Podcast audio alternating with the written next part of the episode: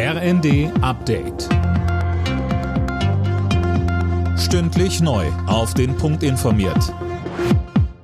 Ich bin Sönke Röhling. Im UN-Sicherheitsrat hat Außenministerin Baerbock ein Ende des russischen Krieges in der Ukraine gefordert. Russland könne den Krieg nicht gewinnen, deshalb sollte das Leiden beendet werden.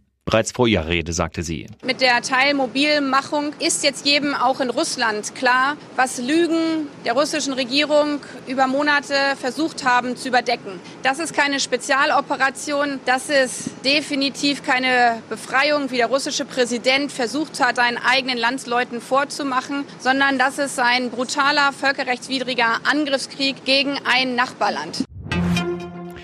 In Teilen der Ukraine starten heute Referenten zur Annexion der östlichen Landesteile durch Russland. Moskau will sich die Gebiete einverleiben, um sich bei Angriffen auf sein Selbstverteidigungsrecht zu berufen. Bundeskanzler Scholz spricht von Scheinreferenten, die der Westen nie akzeptieren werde. Wirtschaftsminister Habeck geht davon aus, dass der Staat wegen der Energiekrise weitere Hilfsprogramme auflegen muss. Das hat er beim Klimakongress der deutschen Industrie gesagt.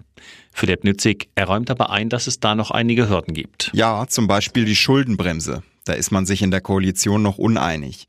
Finanzminister Lindner will sie im nächsten Jahr unbedingt wieder einhalten und sieht deshalb kaum Spielraum für große Ausgaben. Habeck betont aber, dass es andere Wege gebe, zusätzliche Mittel freizumachen. So wie beim Sondervermögen der Bundeswehr. Dass es aber weitere Hilfsprogramme braucht, ist für ihn klar. Man müsse schon an der Wirklichkeit vorbeischauen, wenn man glaube, das bisher Unternommene reiche aus.